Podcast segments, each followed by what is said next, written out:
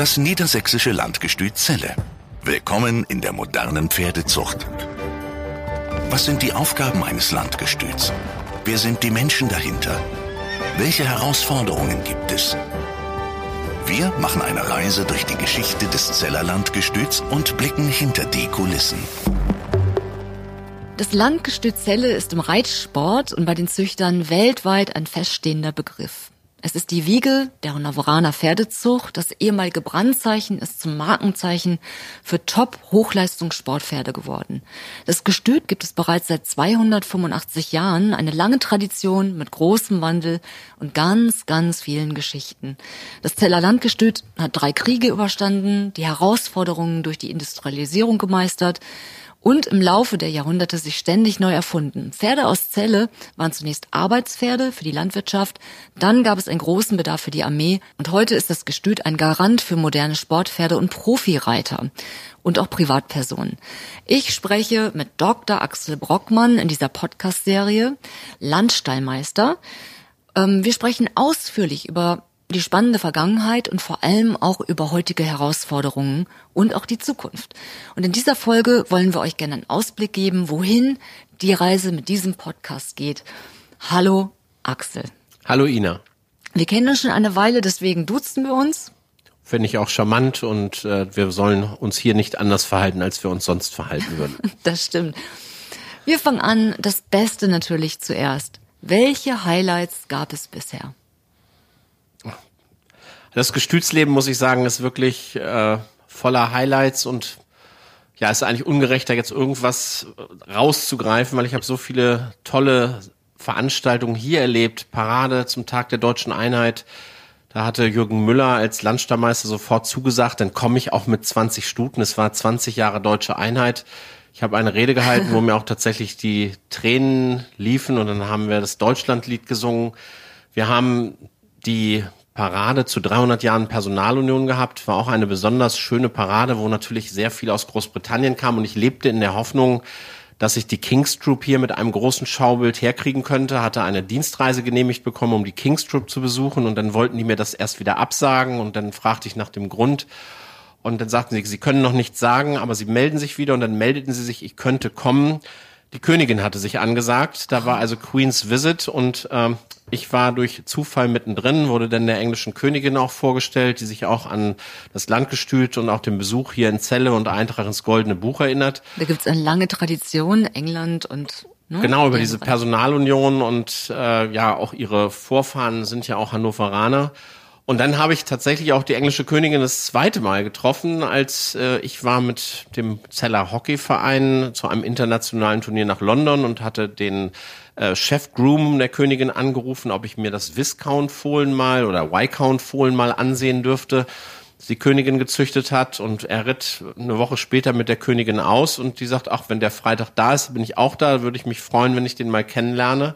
Und dann hatten wir äh, eine kleine Privataudienz bei der englischen Königin und sie schwärmte von diesem Fohlen und dass sie diese Anpaarung auch nochmal wiederholt hätte. Und das bleibt dann natürlich äh, die Königin ist, glaube ich, demnächst 70 Jahre auf dem Thron. Das ist ja schon was Besonderes. Sowas bleibt einem in Erinnerung, aber auch so Auftritte auf großen Messen. Calgary ist, ist ein Highlight, dieser super Turnierplatz, diese Gastfreundschaft. Dr. Bade hat das äh, angefangen Ende der 70er Jahre und wir sind alle fünf Jahre dorthin gefahren mit großer Quadrille. Das war was ganz, ganz Besonderes und man muss sagen, so 2006 Weltmeisterschaft. Nicht der Fußballer, sondern der Reiter in Aachen. Dr. Bader hatte mich äh, abgestellt. Ich habe da so ein bisschen ein Schauprogramm mitentwickelt und war auch die ganze Zeit vor Ort, als wir mit allen deutschen Staatsgestüten mit 64 Hengsten in der Quadrille und vier Kommandeurspferden dann dort auftraten und da habe ich Gänsehaut gehabt. Und das sollte nochmal wieder getoppt werden. Ähm, es kam die Anfrage, ob wir uns vorstellen könnten, dass bei der Europameisterschaft zur Eröffnung diese Quadrille nochmal geht und ob wir was dagegen hätten, wenn Frau von der Leyen, damals Verteidigungsministerin, bei uns mitreiten kann. Die Bilder habe ich auch noch im Kopf. Das Als, ging ja durch ganz Deutschland. Ja, das war, war ja sensationell. Und äh, wir kamen wirklich in allen großen deutschen Tageszeitungen mit Bild Natürlich nicht wir mit Bild, aber Frau von der Leyen mit Bild, aber mit unserer königlich hannoverschen Gala-Uniform. Und Frau von der Leyen, sowas Sympathisches, einfach Pferdefrau, die hier die ganzen Tage mitgeübt hat in Celle, dann Hotel bezogen hat in Aachen und da wirklich sich nicht vor irgendwas gedrückt hat. Die ist stundenlang mit diese Quadrillen abgelaufen, dann stundenlang Schritt geritten, dann Trab, Galopp und hat das fantastisch gemacht und war so wirklich Teil unseres großen Teams.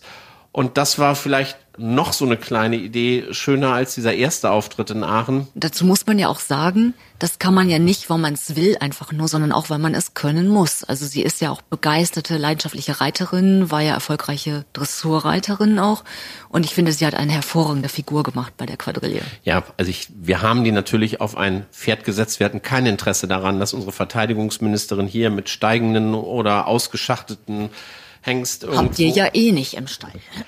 Nein, wir haben natürlich grundsätzlich Hengste, wenn wir eine Quadrille reiten, hätte ich die auf jeden gesetzt, weil unsere Hengste sich kennen. Aber die besondere Herausforderung ist natürlich schon Leittier. Und wenn der mit Hengsten aus anderen Gestüten zusammenkommt, dann müssen einige Hengste schon mal zeigen, wer hier Chef bei der Quadrille ist. Und, aber sie hätte jedes Pferd reiten können, ohne Frage. Und ja, das sind so die Erinnerungen, aber auch so das tägliche hier im Gestüt ist also jeder Tag ist anders und das ist schon was Besonderes. Ich finde, alleine in dieser ersten Erzählung hast du schon so viele Themen angeschnitten. Aus denen machen wir alles einzelne Folgen. Also allein der Besuch bei der Queen oder die Unterstützer und Freunde, die ihr hier habt im Landgestüt, finde ich, ist eine eigene Folge wert. Ja, vielleicht äh, kriegen wir ja unsere mittlerweile EU-Kommissionspräsidentin auch dazu, einige nette Worte zum Landgestüt zu sagen. Und Ihr macht ja auch den Podcast mit unserem Bundeskanzler AD, Gerhard Schröder, der ja wahnsinnig ja. viele Zuhörer hat. Und Gerhard Schröder ist einer, wenn ich meinen Vorgänger Dr. Bade höre, der sich immer sehr, sehr für das Landgestüt eingesetzt hat, hatte ja zwei reitbegeisterte oder hat zwei reitbegeisterte Töchter, die auch hier geritten sind und die auch jedes Jahr kam unser Ministerpräsident damals noch zu den Hengstparaden. Und ja, ich denke auch vielleicht findet der sich auch noch bereit, so ein bisschen was Nettes über das Landgestüt zu sagen. Du, ich habe ihn da sogar schon mal drauf angesprochen und er ist begeistert, er kommt sehr gerne. Ja, dann müssen wir Dr. Bade dann natürlich auch dazu nehmen, weil Dr. Bade hat Abend. fast 30 Jahre als Landstallmeister hier dieses Landgestüt geleitet, war vorher auch einige Jahre Assistent, also der kennt sein Landgestüt äh, ja, perfekt und kann mit Sicherheit die eine oder andere Anekdote beisteuern. Wird begeistert, das kann ich auch sagen, von unserem Bundespräsidenten sprechen, weil Herr Steinmeier seinerzeit als Büroleiter immer der heiße Draht zum Ministerpräsidenten Schröder war. Weißt du was? Den laden wir auch dazu ein. Wird eine lustige Runde. Ich sehe schon, du hast einen spannenden Job, du hast so viel zu erzählen. Was macht den Charme aus? Was bedeutet es, hier im Landgestüt Zelle Chef zu sein? Viele verschiedene Mitarbeiter zu haben, viele verschiedene Charaktere. Wir haben ein ganz tolles, offenes Miteinander. Das heißt nicht, dass es nicht mal kracht, aber immer mit offenem Visier. Und ich habe auch das Gefühl, wenn Sorgen und Nöte da sind, wissen die Mitarbeiterinnen und Mitarbeiter auch, dass sie zu mir können können, dass sie mich ansprechen können. Informationsfluss ist natürlich immer so ein Punkt, das klappt ja nicht immer gut, aber wenn man eine Mitarbeiterbefragung macht, äh, und dann schreibt einer so ganz nett rein, auf Nachfrage erfahre ich immer alles, was ich wissen muss. Dann denke ich, dann trauen sie sich aber auch nachzufragen. Und das ist für mich auch wirklich schön. Und ich habe in diesem Jahr oder vielmehr im letzten Jahr schon damit angefangen, Mitarbeiter-Vorgesetzten-Gespräche geführt, wirklich mit den ganzen Mitarbeitern draußen im technischen Dienst, habe da noch mal viel mehr erfahren. Und Kritikpunkte, aber auch Sachen, die den Leuten sehr gut gefallen oder Fortbildungen, die sie nochmal wiederholt haben wollen. Die Zeit, die war also wirklich gut angelegt. Und wenn man dann noch sagen kann, man hat sein Hobby zum Beruf gemacht. Ich glaube, das ist so was, das können ganz wenige. Also wenn ich jetzt jeden Tag in so ein Amt gehen müsste und hätte nur mit Papierkram zu tun, so diese Mischung mit Außenterminen, mit diesen 100 Mitarbeitern im Gespräch und Austausch sein, immer mal wieder Pferde live zu sehen, das ist schon was ganz Besonderes. Und wir haben neulich hier so einen Termin gehabt mit einem Architekten. Wir wollen unsere ganzen Gebäude ausstatten mit Schildern zur Historie der Gebäude. Und da hatte ich unseren alten Hauptsattelmeister Jürgen Winter zu eingeladen, weil der so wahnsinnig viel erzählen kann. Und der ist direkt nach dem Krieg 1946 schon zu uns gekommen. Wahnsinn. Und den sollten wir auch nochmal einladen, Ina. Super Idee. Dann haben wir schon eine neue Podcast-Folge, weil Jürgen Winter kann so unheimlich lebendig noch erzählen und er hat 46 angefangen. Also das ist, und ist immer dem Gestüt treu geblieben. Und in der Zeit hat sich einiges verändert. Ne? Also zum Beispiel natürlich alleine das, was euer Kerngeschäft ist, die Decksaison. Zu der Zeit wurde ja noch im Natursprung gedeckt. Heute mittlerweile ist es richtig professionell. Ähm, da, glaube ich, gibt's auch definitiv viel zu erzählen. Ja, wir haben mit Frau Dr. Martinson, unserer Tierärztin Gunilla, eine wirklich tolle Fachkraft. Und ich denke, ich kann dir jetzt einiges erzählen dazu. Es macht das ja auch schon 23 Jahre hier, aber da sollte man eine wirkliche Fachkraft zu Wort kommen lassen. Und Gunilla, die kann uns da so viel äh, ja, aus ihrem langen Gestütsleben hier erzählen. Man kann nur in etwa ahnen, was hier anfällt an täglicher Arbeit. Also allein wenn man irgendwie zu Hause ein Pferd im Stall hat, denkt man ja schon, oh Gott, man sieht den Tierarzt häufiger als die eigene Familie, gelegentlich. Aber äh, dann ahnt man ja nur, was es hier bedeutet, auf dem Land gestützt Tierärztin zu sein, verantwortlich zu sein für all die auch sehr, sehr kostbaren Hengste. Ähm, das ist sicherlich eine Herausforderung. Ja, und Gunilla ist auch sehr gut vernützt. Ich sage mal, das ist unsere Haustierärztin. Wir haben für Lahmheiten natürlich Spezialisten. Wenn Augenkrankheiten sind, haben wir eine Spezialistin. Kolikoperation, Tierärztliche Hochschule Hannover, Chip-OPs in einer anderen Klinik. Also wir haben da schon verschiedene Ansprechpartner, aber es ist einfach wunderbar, einen guten Ansprechpartner vor Ort zu haben und das wird Gunilla Martinson sein und dann natürlich auch in der Podcast-Folge. Und du hast es eben angesprochen, vom Natursprung, aus diesen Natursprungzeiten resultieren natürlich auch noch unsere Deckstellen. Und ich denke, wir laden mal einen Mitarbeiter von uns ein. Fred Müller ist so einer mit der Dienstältesten, unser Hauptsattelmeister, technischer Leiter hier. Den sollten wir vielleicht auch dazu bitten, dass er mal so vom Deckstellenleben früher und ja. heute und was sich alles mit der Einführung der Besamung gewandelt hat. Sehr gut. An dieser Stelle Zeit für ein Geständnis. Ich bin totaler Fan eurer Hengstparaden. Ja, ich liebe es. Und ein besonderes Highlight für mich sind die Kutschen. Also wenn dann die Kutschen in, bei der Eröffnung rumfahren und man sieht diese unterschiedlichen Gespanne, ähm, dann denke ich mir, wow, werden die hier irgendwo in einer Riesenscheune, in einem Riesensafe aufbewahrt? Das sind ja auch historische Werte. Also auch das, finde ich, ist ein riesenspannendes Thema für eine Folge. Ja, das macht mich gerade so ein bisschen traurig, weil Fahrsport ist bei uns tatsächlich so ein, ja, so ein Aushängeschild auch gewesen. Und mit einem immer kleiner werdenden Hengstbestand ist das so ein bisschen in den Hintergrund gedrängt. Und wie du es ja richtig angesprochen hast, wir haben wirklich äh, historische Kutschen mit einem immensen Wert. Die wollen wir natürlich auch nicht einfach so als museale Stücke da stehen haben, sondern wollen sie angespannt haben. Deshalb fangen wir jetzt an, uns schwere Warmblüter zu kaufen, damit wir zusätzlich zu den Warmblütern, die wir hier im Einsatz haben, schon im Fahrsport auch noch äh, andere Rassen haben, die wir den Züchtern hier anbieten können, die dann im äh, Alt-Oldenburger Zuchtprogramm mit aufgenommen werden. Und äh, die Idee hatte Ulrich Müller. Und ich denke, auch da sollten wir vielleicht äh, mal Ulrich Müller zu einladen, dass er so Entwicklung des Fahrsports uns so ein bisschen erzählt. Und die Folge, die sollten wir dann auch tatsächlich in unserer Wagenremise drehen, damit so dieses ja. Gefühl dieser Wappen, dieser gut restaurierten Kutschen der, aufkommt. Der Geruch, den wir versuchen im Podcast dann rüberzubringen vom Leder den, und oh. das werden wir beschreiben und einwagen haben wir da äh, unser Coupé gerade im letzten Jahr restauriert und die Gesellschaft der Freunde, die hat das finanziert, ein großer Freundeskreis, die auch immer wieder sehr viel Geld spenden, damit wir solche Sachen wie diese historischen Wagen auch wirklich so gut in Schuss haben, neben unserem eigenen Handwerkerteam, die da wirklich ziemlich viel auch dran selber machen. Klasse. Zu jeder Podcast-Folge werden wir auch immer Fotos bei Instagram und Facebook reinstellen, so dass ihr auch sehen könnt, über was wir sprechen, wenn wir zum Beispiel über die Wagen sprechen, die Uniformen oder die Hengste. Oder ähm, das Sperma. Meinetwegen auch das. Du hast gerade gesagt, euer Hengstbestand wird immer etwas kleiner. Wie ist denn das mit deinem Team? Habt ihr Nachwuchssorgen? Weil hier zu arbeiten bedeutet ja sicherlich kein normaler Acht-Stunden-Job, sondern wenn man im Landgestüt arbeitet, muss man sich ja der Sache und dem Thema Pferd mit Leib und Seele natürlich unter Einhaltung aller arbeitsrechtlichen Auflagen. Ganz genau, korrekt. das ist das Stichwort. Das ist nicht immer ein normaler Acht-Stunden-Tag, aber wenn es mehr wird als ein Acht-Stunden-Tag, wird die Zeit irgendwann vergütet. Ich habe aber Gott sei Dank ganz viele engagierte Mitarbeiter, die nicht auf die Uhr gucken, sondern die, wenn sie auf der Deckstelle sind, einfach länger und mehr machen, um bei den Züchtern zu sein, weil es ihnen einfach Spaß macht. Die Turnierreiter, die auch das auch als Nebentätigkeit mitmachen, da vergüte ich also auch nicht jede Stunde. Sie kriegen guten Unterricht, sie kriegen gute Pferde, bringen sich unheimlich ein. Also ich glaube, ich habe wirklich eine große Bandbreite und habt ihr Nachwuchssorgen? Und das ist tatsächlich eine Sache, die mich so ein bisschen umtreibt. Wir haben immer oh, 200, 300 Bewerbungen gehabt. Das ist schon weniger geworden. In den letzten Jahren ist es uns immer gelungen, dass wir ein, zwei aus einem Lehrlingsjahrgang von sechs, sieben übernehmen konnten, weil sie die Qualität hatten, die wir uns vorstellten, um hier später mal dauerhaft angestellt zu werden.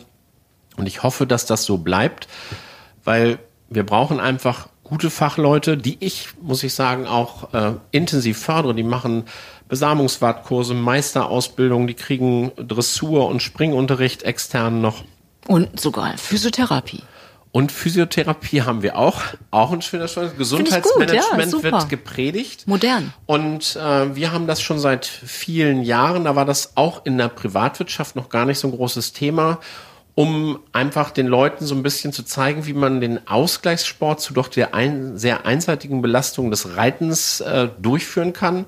Und äh, die Physiotherapeutin kommt zweimal im Monat, immer einen Nachmittag. Und wenn der Zettel draußen hängt mit Anmeldungen, äh, dann ist der ruckzuck voll und äh, der Krankenstand sinkt auch dadurch, weil manche Probleme, wenn mal irgendein Wirbel blockiert ist, auch gleich gelöst werden kann. Ich bin da, muss ich sagen, wirklich sehr, sehr zufrieden und das Geld, was wir da anlegen, ist wirklich, wirklich gut angelegtes Geld. Echt definitiv auch eine eigene Folge wert, mit euren Azubis zu sprechen und klingt auch nach einem sehr modernen Management. Neulich habe ich gelesen, ähm, dass ihr einen Siegerhengst gekauft habt, aber das war weder ein Spring noch ein Dressurhengst.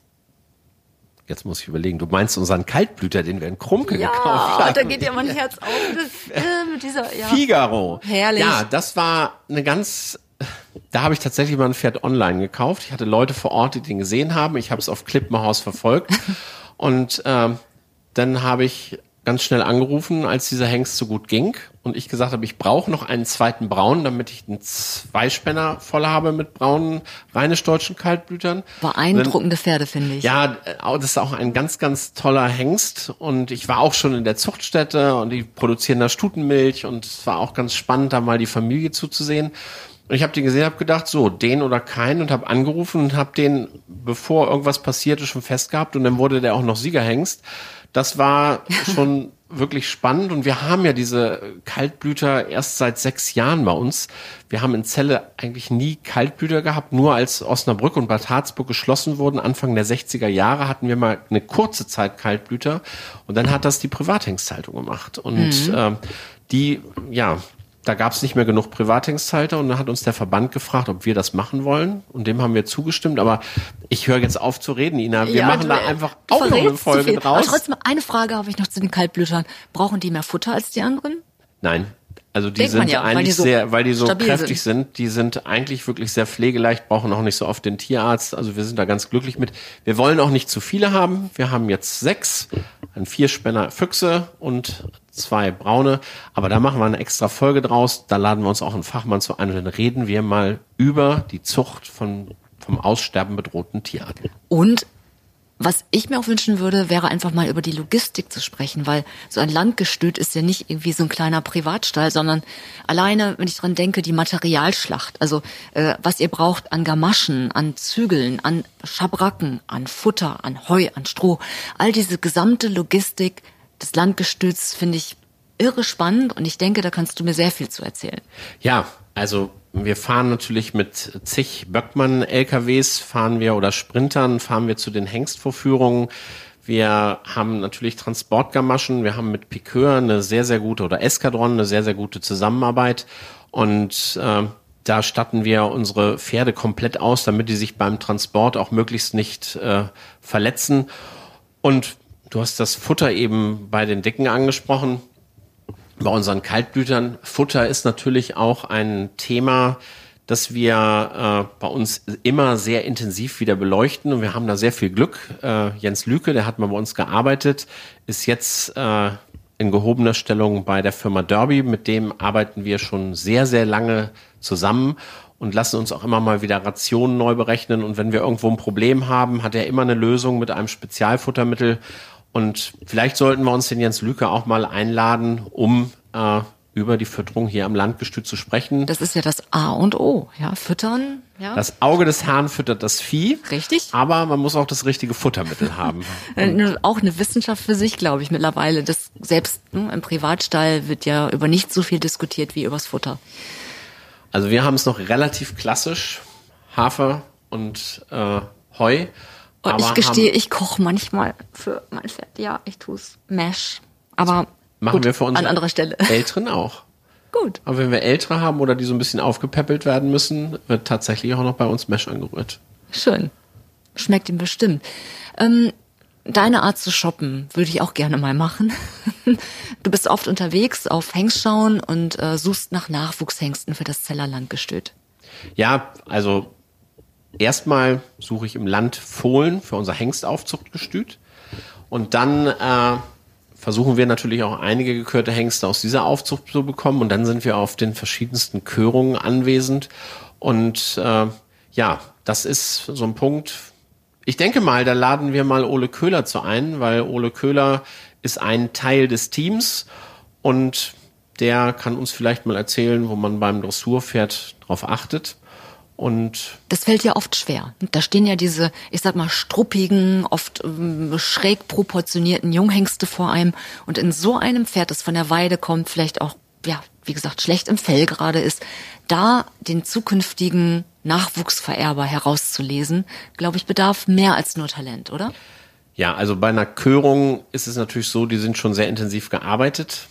Da kann man schon mehr sehen, da kann einem aber auch äh, ein A für ein O vorgemacht werden unsere Hengste, die Neulich wir erlebt haben, da ist es einfach so, wie du es richtig beschrieben hast. Die kommen direkt von der Wiese, dann sehen wir uns in der Halle an. Wir haben die im letzten Jahr erstmalig durch Corona, weil wir keine Ausfall in Hundesrück machen konnten, haben wir die Pferde Ende September nach Celle geholt und haben die schon etwas länger hantiert, hatten im letzten Jahr dann auch eine Online-Auktion. Und ja, und dann haben wir die selektiert, die in eine Leistungsprüfung gehen. Und die findet ja in wenigen Tagen wieder statt. Und ich denke, Leistungsprüfung, das ist so ein Thema, auch da sollten wir vielleicht nochmal eine Folge drüber machen. Gute Idee.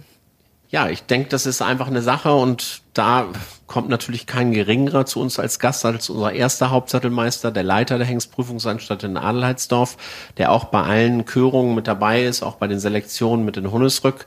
Und der kann uns vielleicht mal erzählen, was er so in der Leistungsprüfung in den letzten Jahren verändert hat. Wir haben nämlich einen exquisiten Ruf und unsere Prüfungen sind auch ausgebucht und das hat einen Grund und das ist die gute Arbeit des Teams dort. Und ich denke, da sollte er auch ruhig selber was zu sagen. Alleine, wenn wir uns schon unterhalten, bekomme ich tausend Ideen über weitere Folgen und Möglichkeiten. Ich sehe schon super spannende Themen. Das ist jetzt ein erster Überblick, was euch in diesem Podcast erwartet. Und wir würden uns freuen, wenn ihr uns schon jetzt abonniert und allen auch weiterempfehlt, die sich für Reitsport, für Zucht, für Traditionen in der Pferdewelt interessieren. Und ihr könnt auch dem Landgestützelle folgen bei Facebook und bei Instagram. Und hier informieren wir euch regelmäßig über aktuelle Folgen mit Bildern, mit Hintergrundinfos. Demnächst demnächst auch vielleicht nochmal mit Videos dazu. Und Axel, von dir gibt es jetzt einen Ausblick, was uns in der nächsten Folge erwartet. Die nächste Folge wird erstmal geschichtlich. Wir müssen natürlich 1735 anfangen und so ein bisschen erzählen, wo wir herkommen. Unglaublich, ich, 1735. Ich glaube, da gab es noch keinen elektrischen Strom, oder? Nein. Verrückt. Definitiv ich meine, Wahnsinn. Nicht.